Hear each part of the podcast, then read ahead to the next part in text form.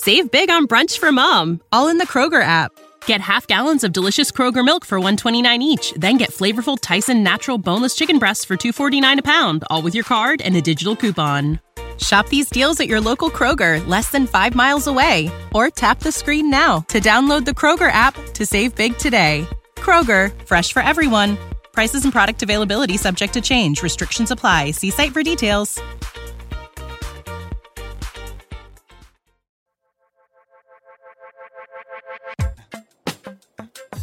У меня, как, наверное, и у большинства людей, случаются приступы прокрастинации. Когда есть очень важная горящая задача или даже десяток задач, но вместо того, чтобы за нее сесть, я перемываю помытую посуду, раскладываю ватные палочки или сажусь смотреть седьмой сезон шоу, в котором кондитеры-любители пекут уродливые тортики. Чаще всего причина избегания не усталость, не лень, а страх неизвестности. Психологически очень сложно сесть делать дело, дело, которое, а, непонятно как делать, и, б, неясно, сколько это дело не займет времени. Легче потратить час на то, чтобы посмотреть, как домохозяйка из Алабамы смазывает кремом коржи. Есть рабочая стратегия, которая поможет преодолеть прокрастинацию. Шаг номер один. Признаться, что я прокрастинирую. Шаг номер два. Назвать вслух, почему эта задача меня пугает. Шаг номер три. Разбить эту задачу на маленькие, понятные части, к которым ясно, как подступиться. Успех. Шорткат для тех, у кого эту самую тревогу вызывают задачи, связанные с дизайном. Воспользоваться Крелла. Графическим онлайн-редактором, в котором можно делать видео, анимации и графику быстро и просто, даже без навыков в дизайне. Крелла убирает страх чистого листа. У ребят больше 50 тысяч шаблонов. Формирует насмотренность благодаря огромной библиотеке контента и исключает фактор прокрастинации. Редактор простой и интуитивно понятный. За него не страшно взяться, даже если вы никогда не работали с графикой. Это, правда, супер инструмент. Неважно, вы подкастер, блогер, студент, маркетолог, владелец бизнеса или просто любите постить красивые картинки. В Крелло можно делать сторис, обложки, чек-листы, логотипы, визитки, презентации. Короче, под любой формат у ребят есть крутой шаблон. Плюс для своих дизайнов тоже все под рукой. Не нужно часами искать объекты, иконки, рамки, фото и видео в сети. В коллекции Крелла есть все. Ссылка на Крелла в описании подкаста, и по промокоду правил11 вы сможете получить доступ к Крелла Pro на 30 дней. Попробуйте. С Крелла откладывать дизайн в долгий ящик больше не захочется.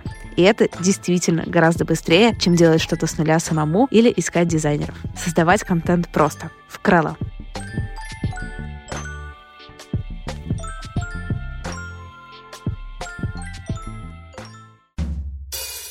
Это была боль такая невыносимая. Это был такой ужас. Я орал, я кричал и рыдал там. И это просто свинья, ну, по-другому ее не назвать, реально. Ее, кстати, потом уволили за жалобы, что она так делала. Она эм, вывела, когда меня сказала, что за сын у вас, маме, что она рыдает, как девочка. Вот мальчик, типа, перед ним, он слова не сказал. А мальчик вышел из кабинета и упал в обморок.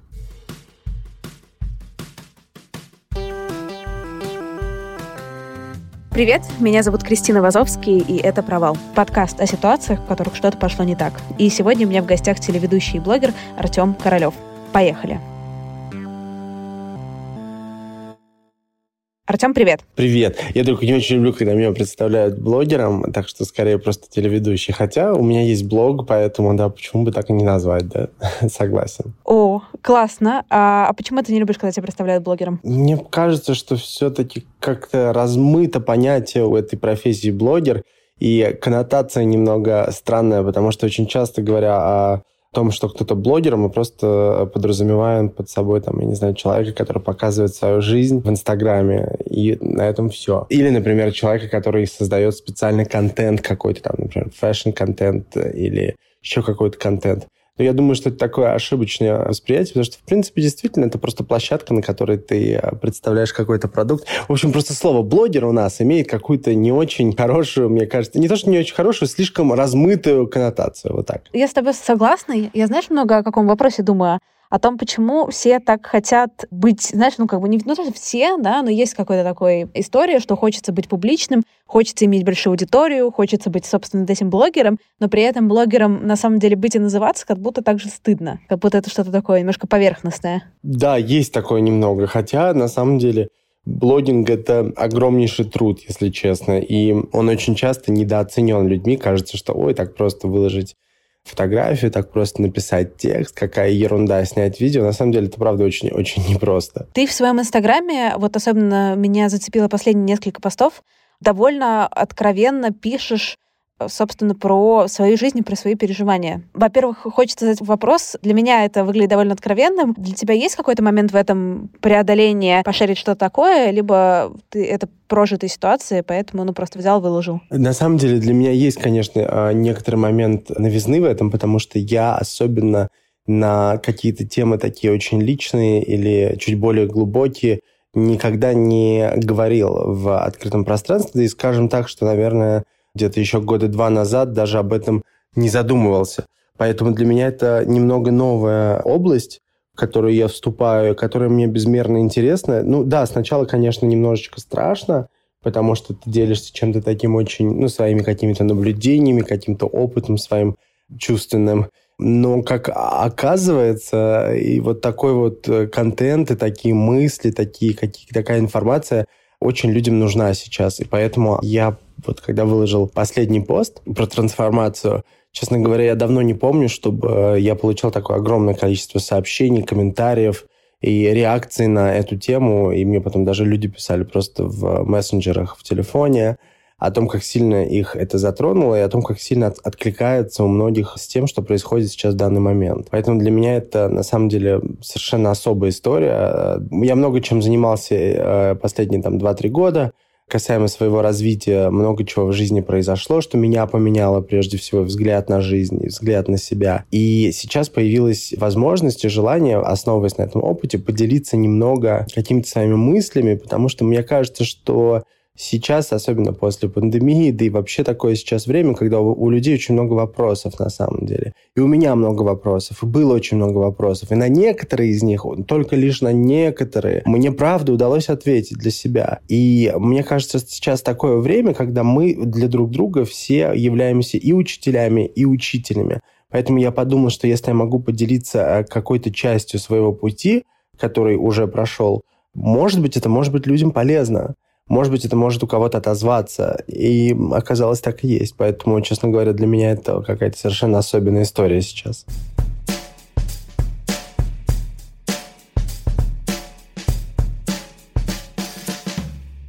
В одном из последних постов ты писал как раз, что отказался, не прямая цитата, от многих негативных установок за последнее время.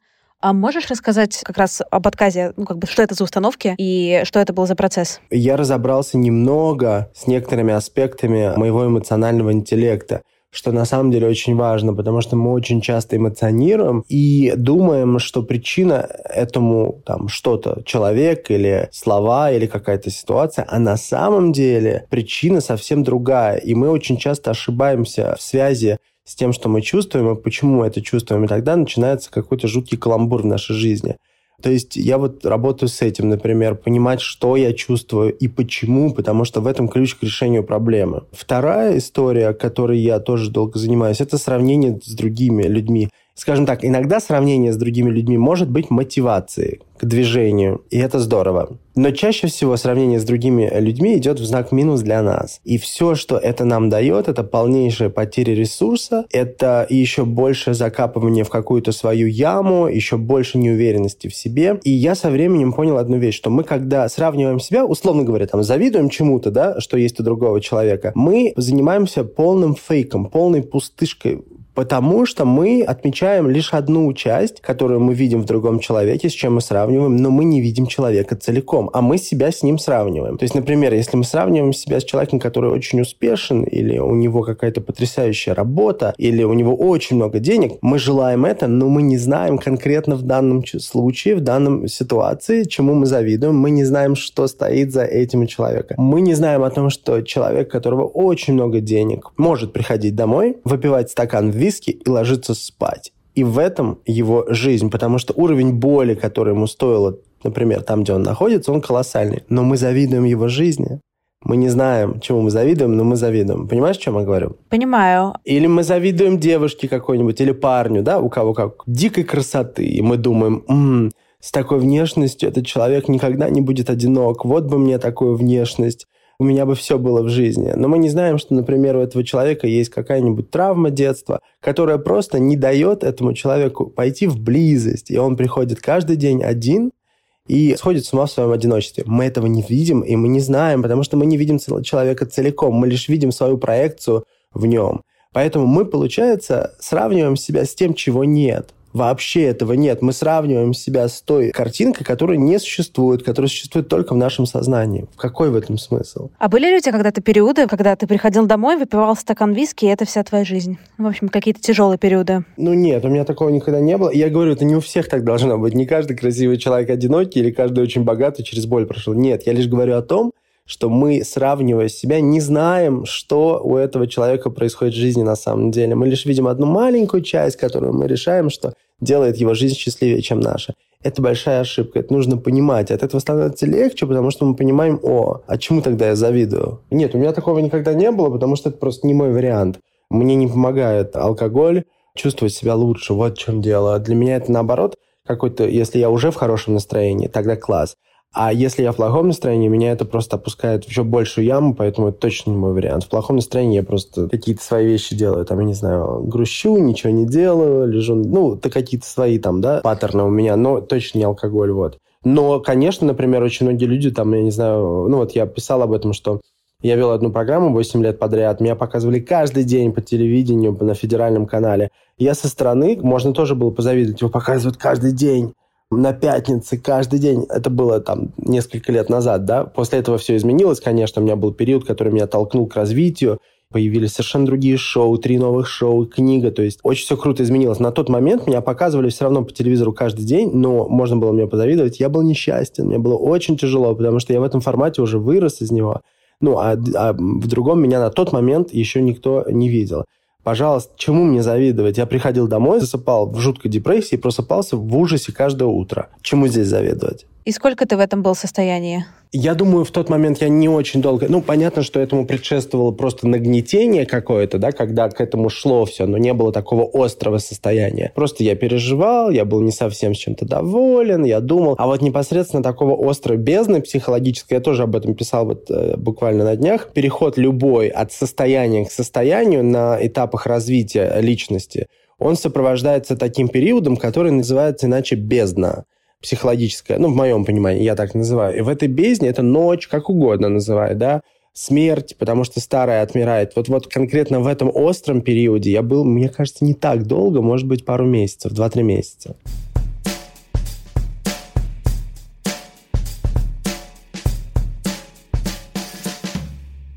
Ты в одном из э, тоже своих постов писал, что ты, собственно, там находишься в бездне, но окружающие не замечают, что, как тебе плохо и что тебе плохо. Есть ли у тебя какие-то переживания по этому поводу, что вот тебе так плохо, но люди вокруг этого не видят? Нет, потому что сейчас я не нахожусь в этом состоянии, я находился в этом состоянии. В тот момент, и не так давно еще тоже у меня был еще один период перехода, потому что я еще, то есть я, я нашел себя в еде, но параллельно с этим я захотел еще расширить эту историю, добавить что-то еще где я могу больше э, быть услышанным, где я могу предъявить, может быть, э, то, что мне есть сказать, да, что в еде не получать, ну, как это совершенно другой формат. Собственно говоря, когда был опять такой момент трансформации, я просто не хотел, ну, об этом, чтобы кто-то знал, поэтому это мой выбор был. Я думаю, что если у кого-то есть желание этим делиться, или есть люди, с которыми хочется делиться, и они могут дать поддержку, самое главное, как бы это хорошо. То есть это был мой выбор осознанный проходить это сам, просто потому что в этот момент, то есть если в первом таком периоде я чувствовал, я могу получить какую-то поддержку, и она мне была нужна, то во втором периоде там об этом знали только самых 2-3 ближайших человека, от которых я мог получить эту поддержку. И я осознанно как бы это понимал, потому что просто рассказывать о том, как ты себя чувствуешь, просто так в никуда, э, смысл. Тебе легко вообще просить о помощи других людей? На самом деле зависит от степени близости с людьми. Те люди, которые очень мне близки, и с которыми у нас очень такие балансные а, отношения, основанные на каком-то взаимном обмене, с этими людьми мне легко просить помощи. А в целом я только могу вот в этом круге ее попросить. Здесь мне легко ее просить, потому что здесь есть очень большая близость и очень большое доверие между людьми. Но Таких людей немного у тебя, да, каких-то, там, типа, какой-то маленький круг? Нет, очень мало, буквально 2-3 человека, да. А что объединяет этих всех людей? У тебя есть какое-то понимание, почему вы вместе, условно? Я думаю, что это какое-то такое, ну, условно говоря, духовное родство, какая-то такая история, которая нас объединяет э, на каком-то таком внутреннем уровне. Наверное, прежде всего, это доверие друг к другу очень сильное, очень большое. У тебя были какие-то моменты в жизни, когда близкие люди э, твое доверие предавали? Честно говоря, такого не было. Были какие-то неприятные ситуации, какие-то разочарования в людях, и я уверен, что у людей были разочарования во мне, потому что мы все-таки чаще всего общаясь друг с другом, если честно, будь то отношения или дружеские отношения, как бы то ни было, любые отношения, мы на самом деле чаще всего, и это, кстати, тоже интересный вопрос, потому что с этим, мне кажется, тоже можно работать, мы на самом-то деле общаемся со своими проекциями в этих людях. Очень часто не видим целиком человека по-настоящему. Мы видим свою проекцию этого человека. Поэтому, конечно, мне кажется, что разочарование, э, потом, когда человек все-таки больше показывает себя, и ты понимаешь, что ты его видел другим, и опять же, здесь не вина человека, это наша вина, что мы создаем проекции в людях. Почему, это уже другой вопрос, да, у каждого свои причины. Так вот тогда и наступает разочарование – Потому что человек просто не то, чтобы он плохой, а он просто не соответствует тому образу, который мы видели в нем. Вот. Так что такие ситуации, конечно, бывают, но это, опять же, моя ответственность, а не человека. Я себе сама этот вопрос задавала какое-то время назад, и я так и не нашла ответ. А можем ли мы по-настоящему видеть человека? Мы можем видеть человека по-настоящему, но для этого нужно много смелости, для этого нужно увидеть себя по-настоящему прежде всего, что тоже очень-очень непросто. В этом вообще огромный путь человека, да, там личности заключается э, путь роста. Конечно, мы можем видеть человека. В этом и есть, мне кажется, в какой-то степени залог настоящей близости, настоящего какого-то такого взаимопонимания, взаимоотношений, например, в отношениях да, романтических, когда ты видишь человека, и когда ты видишь его на самом деле, ты тогда уже принимаешь решение, хочешь ли ты с ним быть, а если ты с ним хочешь быть, то тогда ты уже с человеком хочешь быть, а не со своей проекцией. И тогда ваши отношения совершенно в другую степень выходят. У тебя были когда-нибудь отношения близкие, которые, собственно, вот ты увидел человека, и произошел вот этот вот свич, знаешь, как до и после? Я как раз сейчас нахожусь в процессе, когда я правда учусь видеть близких людей такими, какие они есть. Мне это очень непросто, потому что я хочу видеть близкого человека, как я себе представляю. И я как раз этим сейчас занимаюсь, я учусь, это прям целый вообще путь.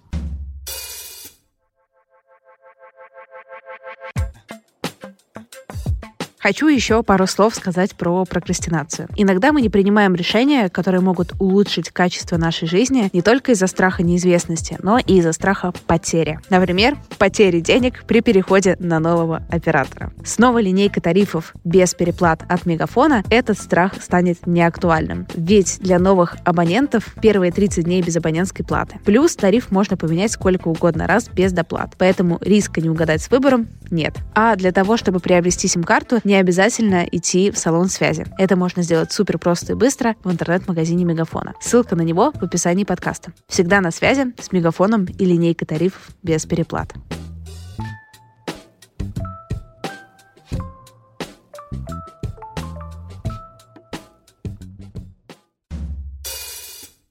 Можешь ли ты вспомнить какую-то историю, которую ты сам для себя коннотируешь как такой значительный провал в своей жизни? У меня было пару ситуаций в моей жизни. Ну, я не буду говорить подробности, ничего такого, но это мой личный был провал. Когда я поступил неосознанно и провалил каких-то две важных вещи. Или там попал в ситуацию, с которой мне приходилось, пришлось там выходить какое-то время. Она мне стоила огромнейших вообще эмоциональных ресурсов и переживаний.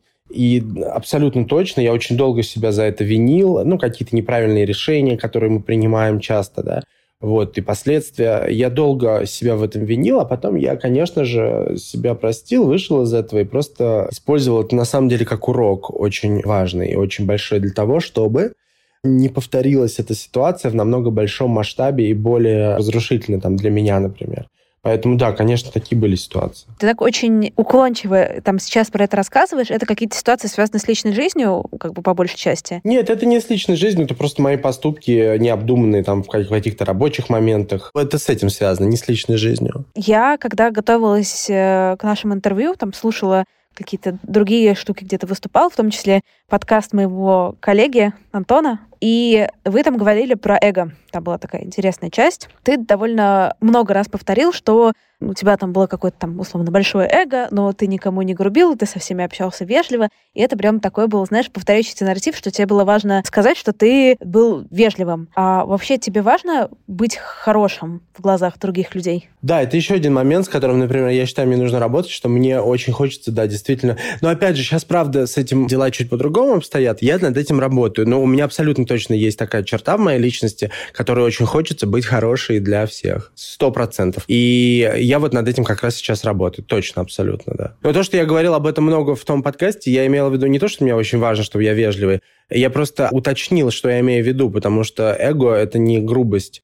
Там просто был тоже разговор о трансформации, об изменениях, поэтому э, мне нужно было уточнить, что, что изменилось. Не то, что я был придурок, который посылал всех нахрен, вел себя как мудак, а и тут вдруг просветлился и стал добрый. Я не, просто не это имел в виду. Я имел в виду, что в этом разница, да, что я был абсолютно адекватным человеком, вежливым, уважительным и так далее. Здесь про другое было. Здесь было как раз об эгоцентризме, о том, об этой структуре, которая на самом деле только тебе мешает жить даже в большей степени, а не окружающим. Вот что я имел в виду. Сейчас тебе 32, насколько я помню. Ага. В чем разница между Артемом, вот которому сейчас 32, и Артемом 10 лет назад? Разница в том, что я просто сейчас чуть себя больше вижу. На самом деле, вот и все. И поскольку я себя чуть больше вижу, только поэтому я чуть больше вижу жизнь свою вокруг. И, соответственно, чуть больше вижу людей, чуть больше вижу ситуации, или чуть глубже, можно сказать, да. Вот и вся разница. Это все, как бы, что изменилось. То есть я чуть-чуть более осознанно проживаю какие-то моменты только потому, и то только какие-то, просто маленькую толику. Это вообще, вот я честно, я так горжусь, блин, 2% мне кажется, 3% из того, что может быть. Вот, вот это изменилось. Тогда ты говоришь, что ты себя видишь. Каким ты себя видишь? Что ты видишь больше? Что это значит? Вижу себя намного взрослее, я себя вижу намного глубже, чем я был до этого я себя вижу спокойнее намного. Я себя вижу более расслабленным и каким-то менее эксцентричным, а, истеричным для себя в своих каких-то ситуациях, в переживаниях своих. Вот. И как-то, наверное, чуть более приземленным. Ну, в таком смысле grounded есть слово. Не в плане приземленным, что туповатым, а в плане, ну, как бы более как заземленным, вот. Заземленно не в смысле, что я, я мечтаю еще больше, чем до этого, и планов у меня еще больше, и в чудеса я верю намного больше. Заземленным в плане, что так, выдыхаешь и живешь чуть спокойнее, понимая, может быть, пробуя больше того, что может тебе, там, не знаю, помочь к этим мечтам приблизиться, вот.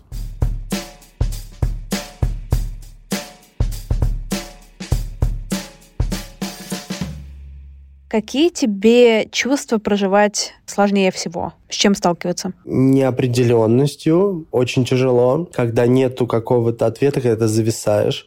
Наверное, с промедлением, потому что в силу там каких-то моих черт личности, например, если что-то не происходит в том темпе, который мне... Ну, опять же, вот с этим, кстати, я работаю, поэтому сейчас чуть легче с этим. Если что-то не происходит в том темпе, который мне кажется адекватен, то мне сразу кажется, что это не происходит вообще или что-то идет не так.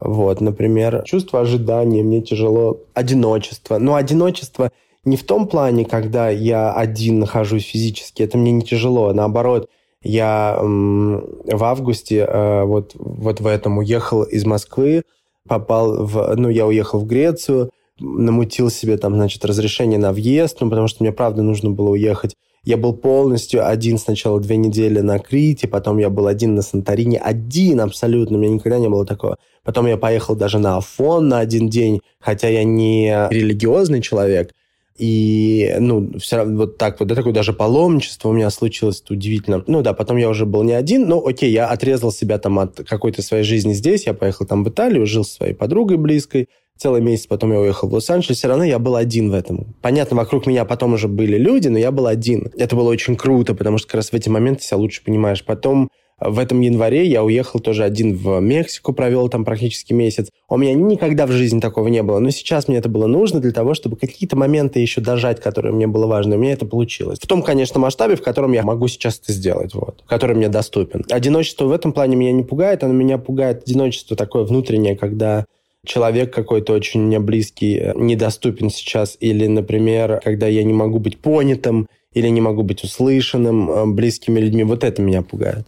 Какие моменты, по каким вопросам ты не был услышан вообще в жизни близкими? Ну, просто когда ты видишь со стороны, например, часто вот живя в своих обстоятельствах и своей парадигме, мы не можем трезво смотреть на свою жизнь. Поэтому, например, когда у близких людей происходят какие-то обстоятельства, и ты как будто бы видишь не то, что ты, блин, гуру какой-то, а просто ты видишь со стороны, как бы, как им пойти, они тебя не слышат, потому что находятся там в боли или в стрессе, или в травме, вот это тяжело. И как раз тебе говорят, ты что здесь самый умный? вот, то есть воспринимая так, вот это тяжело очень, потому что тебе кажется, что, блин, со стороны как бы ты правда видишь, где можно там, как пойти. Так что вот это больно, тяжело, да. Тяжело не потому, что тебя не слышат, а потому что не можешь помочь близкому. То есть это опять же про вот возвращаясь к э, тем чувствам, которые сложно переживать, да, это неизвестность, невозможность влиять. Этот вопрос, кстати, очень тоже для меня ярко стоит понимание того, что есть вещи, на которые ты не можешь повлиять, в принципе, и не должен на них влиять. Поэтому нужно как бы фокус просто свой убирать и дать э, ситуации развиваться так, как она должна развиваться. И поверить в то, что ситуация может развиваться лучшим для тебя образом, не желая ее контролировать, вот это очень тяжело. С этим я тоже работаю. Да, я понимаю. Знаешь, это звучит очень понятно, да, что есть какие-то вещи, которые мы не можем контролировать, но я на своей терапии, мне кажется, с этим так или иначе практически каждый раз об этом разговариваю. Ну, в смысле, я же всемогущий человек на самом деле. Понятно, что нет, но на самом деле это да? Ну, я считаю, что мы абсолютно точно всемогущие, это мое мнение. Я считаю, что, в принципе, нет ничего, что человек не может сделать, просто я верю в то, что э, как угодно можно назвать, я не знаю, Бог, э, Вселенная, космос, как угодно. Есть в любом случае что-то, это мое мнение, что как будто бы вот э, чуть-чуть нас направляет по жизни. Не решает за нас, а чуть-чуть помогает. Может быть, кстати, это что-то, это чисто твое подсознание, твое высшее я, твое суперэго, не знаю, что-то, в общем, кроме нас. И иногда этому просто нужно довериться. Поэтому иногда э, мы можем абсолютно все, но просто иногда мы не до конца знаем на самом деле, что для нас хорошо. Поэтому мы идем, куда нам нужно, но иногда вот как бы такие детуры случаются, да, когда случается не совсем то, что мы хотели, но в итоге, на самом деле, если мы правильно проходим все эти этапы, мы приходим туда, где мы очень счастливы. Поэтому здесь нужно вот эту, наверное, важность снимать и просто не думать, что мы самая высшая и самая главная инстанция в своей жизни. Здесь надо правильно понять, это ни в коем случае не значит, что нужно расслабиться, ничего не делать, забить на все, и тебя жизнь выведет. Нет, никуда она не выведет.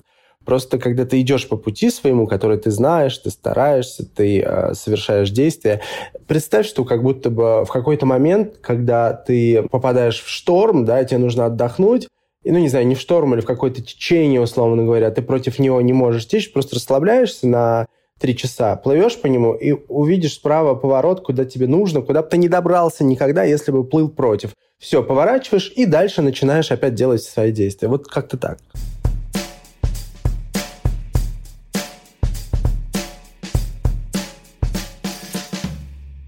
Ты очень классно все рассказываешь, да, эти очень мысли во многом во мне отзываются, то, что ты говоришь. Звучишь ты как человек, который, знаешь, я все понял, а если что не понял, я над этим работаю. Есть ли какие-то штуки, с которыми тебе стыдно о них говорить, стыдно вспоминать, тяжело сталкиваться? Какие-то штуки, которые ты не пережил и не проработал еще? Смотри, если ты говоришь, что я звучу как все, я все, что я понял, ну, я могу это только как комплимент сказать, потому что, согласись, я ни слова не сказал о том, что я все понял. Вообще ни слова. Ну, правда. Я, блин, стараюсь понять все наоборот. И мне это интересно. Этим я и занимаюсь сейчас. Конечно, огромное количество вещей, за которые мне стыдно, огромное количество вещей, ошибок, которые совершаю. Я... Ты мне об этом не задаешь вопрос, ты же говоришь какие-то вопросы, чем я могу поделиться. Вот, на это я отвечаю. А вот сейчас пришел вопрос об этом, конечно, постоянно я срываюсь в какие-то состояния, в которые мне не хочется попадать, например. Я учу себя ровно проходить какие-то моменты, и в итоге не справляюсь и падаю как будто мне там пять лет реагирую на какие-то вещи, эмоционирую, переживаю. И, например, говорю много о том, как здорово и как хорошо, когда у тебя есть ресурсы, как важно его набирать, и как нужно хорошо его не сливать. При этом иногда от одного сообщения я могу слиться на три дня так, что не могу выйти. Ну, не в плане, что я не выхожу, ну, условно говоря, что не хочется даже выходить из дома. Полно таких ситуаций. Можешь просто вспоминать какие-то примеры? Ну, собственно, просто очень, мне кажется, душеполезно как раз вот эта вот конкретика, Не просто я человек, у которого там не все идеально, и я там страдаю, ну я точно страдаю в целом довольно часто по жизни, а какие-то ситуации, вот, которые сложные для тебя. Ну, я, например, могу часто вот конкретную ситуацию, да, например, в какой-то коммуникации, например, рабочей, а я могу э, вот то, то, чего я пытаюсь себя научить, да, взвешенно реагировать на многие вещи.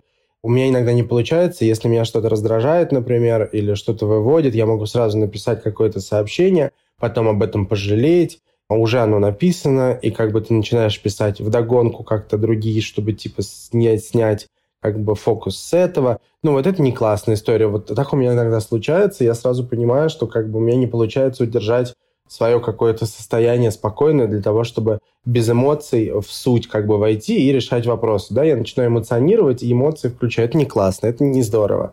Вот, например, такая ситуация. Ты всегда был, да, в детстве, в подростковом возрасте, вот это был такой э, вал эмоций? Да, всегда, ну, вообще как бы супер, э, я супер эмоциональный на самом деле, ну, просто максимально. И я даже знаю, как это на телесном уровне. Я пытаюсь сейчас еще следить за телом, за тем, как тело реагирует на ситуации, на людей, на мысли, на и так далее. И у меня иногда случается, когда вот это очень яркая такая история, когда меня ослепляет. То есть я теряю адекватность не в плане в своих действиях, а в таком плане, будто бы я специально как будто бы отпускаю. Это очень, очень интересно на самом деле физиологическое явление. Если меня что-то очень сильно цепляет, либо чаще всего это какая-то ситуация может случиться, или что-то еще, или кто-то мне что-то скажет, когда я чувствую, что человек не прав, тогда у меня начинает гореть все тело очень сильно, прям жаром, прям огнем, я чувствую свои щеки, я чувствую прям голову, я чувствую руки. И я начинаю говорить какие-то вещи, ну, прям такие очень... Даже, не, наверное, не в словах дело, а в посыле, в энергии, которую ты в это вкладываешь. Вот. И это прям, ну, на самом деле взрыв происходит внутренний. И это интересно за этим наблюдать. Но как бы не знаю, насколько это хорошо или плохо, потому что это слишком сильные эмоции. Не, наверное, это нехорошо. Но это интересно. Вот. Так что эмоции, да, это моя тема. Дружеская реклама. Если вы не знаете, что послушать, я хочу вам рассказать про один классный проект РМ Подкаст. Его ведет мой друг и коллега Семен Ефимов. В своем подкасте он рассказывает не только про маркетинг и рекламу, но и рассуждает на совсем разные темы. От выгорания и работы с психологом до ответов на вопросы и советам новичкам в рекламе. Он идеально подойдет тем, кто любит слушать разговорные подкасты с одним автором. Начинать можно с любого выпуска, они все классные. Ссылку оставлю в описании или просто ищите RM подкаст. Выпуски выходят не очень часто, но мне кажется, это наоборот плюс, потому что подогревает наши ожидания. Подписывайтесь на подкаст и делитесь, понравилось вам или не понравилось.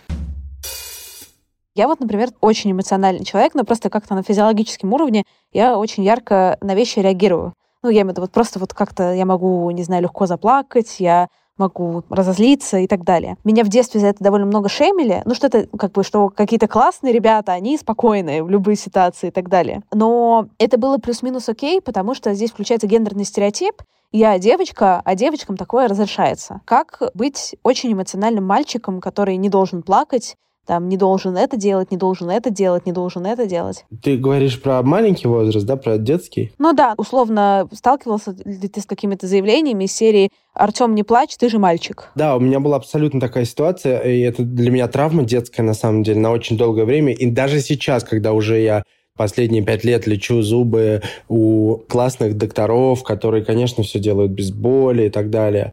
До сих пор для меня поход к врачу это там, ну, такая очень волнительная вещь. А я в детстве, когда был маленький, пошел в поликлинику удалять зуб. И, ой, мне даже трудно об этом вспоминать. И мне пшикнули этой хренью в рот, и она начала удалять зуб. Это была боль такая невыносимая. Это был такой ужас. Я орал, я кричал и рыдал там. И это просто свинья, ну, по-другому ее не назвать, реально. Ее, кстати, потом уволили за жалобы, что она так делала она эм, вывела, когда меня сказала, что за сын у вас, маме, что она рыдает, как девочка. Вот мальчик, типа, перед ним, он слова не сказал.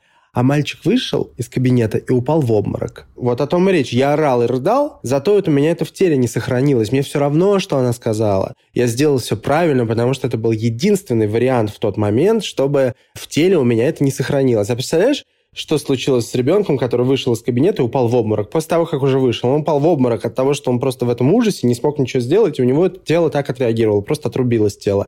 Поэтому здесь такой момент, мне кажется, если мы говорим о детях, ну, опять же, я не психолог ни в коем случае, это просто мое мнение, да, вот, если мы говорим о детях, то мне кажется, что здесь ни в коем случае не нужно говорить, как ты должен себя вести, просто потому что когда ты ребенок, ты в большем контакте со своим там каким-то подсознанием, со своим телом, и ты просто проходишь ситуации стрессовые ровно так, как ты должен их пройти для своего благополучия. Вот. Ты помнишь, как твоя мама себя повела там, в этой ситуации? Да ничего, она просто ее чуть не, не уничтожила, моя мама, конечно. Моя мама всегда на моей стороне была и есть.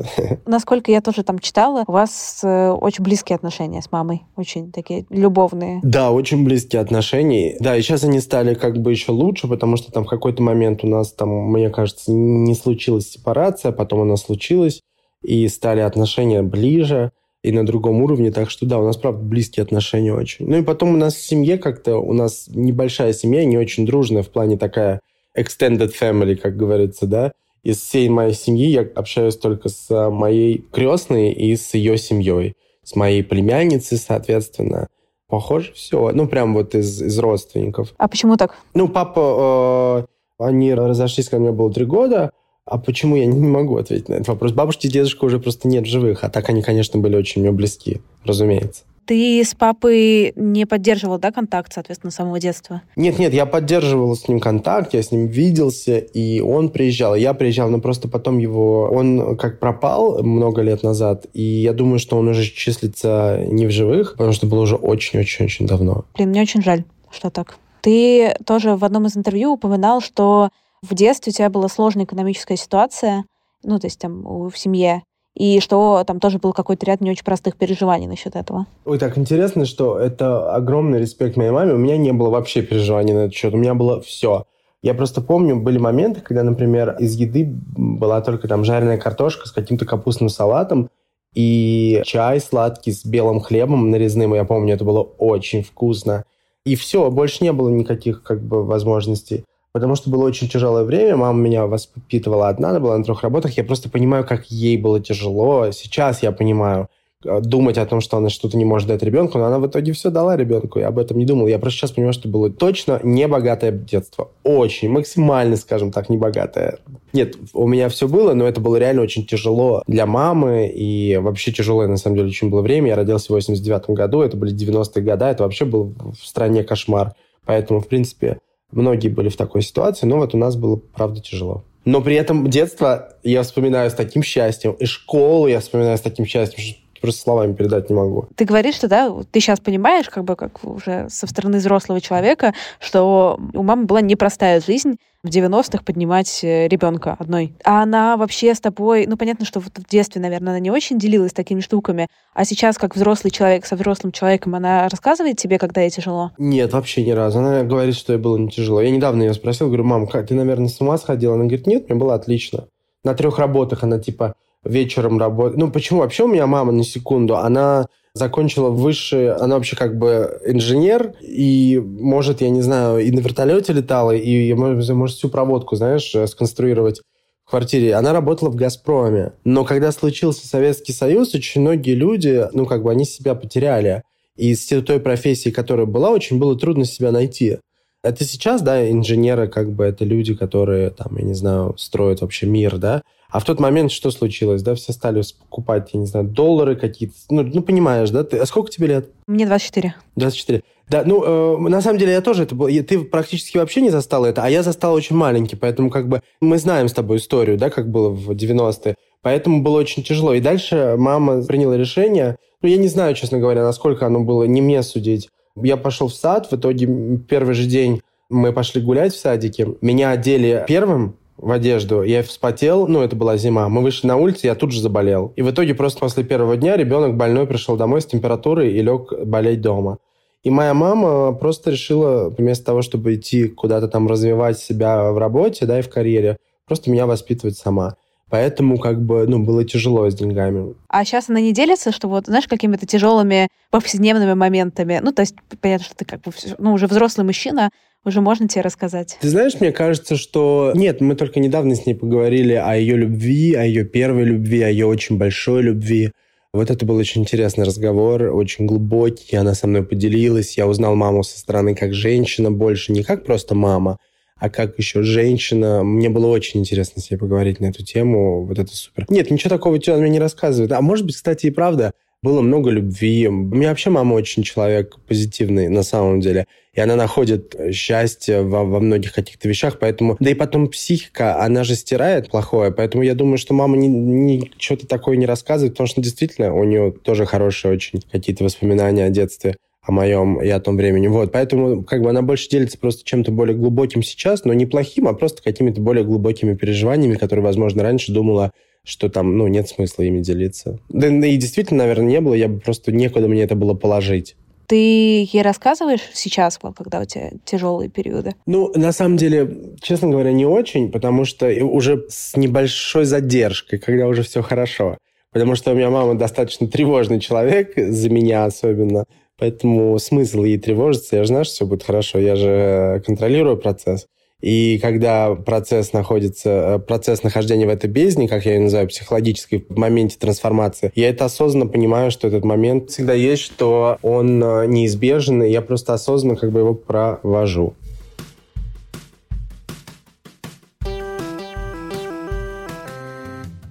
Спасибо, что дослушали выпуск до конца. Подписывайтесь на меня в Инстаграме собачка Крис Вазовский и пишите комментарии в подкаст-приложениях. Я буду рада вашей обратной связи. До встречи на следующей неделе. Пока-пока.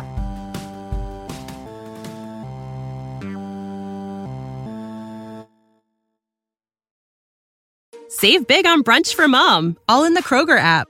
Get half gallons of delicious Kroger milk for 129 each, then get flavorful Tyson natural boneless chicken breasts for 249 a pound, all with your card and a digital coupon. Shop these deals at your local Kroger, less than 5 miles away, or tap the screen now to download the Kroger app to save big today. Kroger, fresh for everyone. Prices and product availability subject to change. Restrictions apply. See site for details.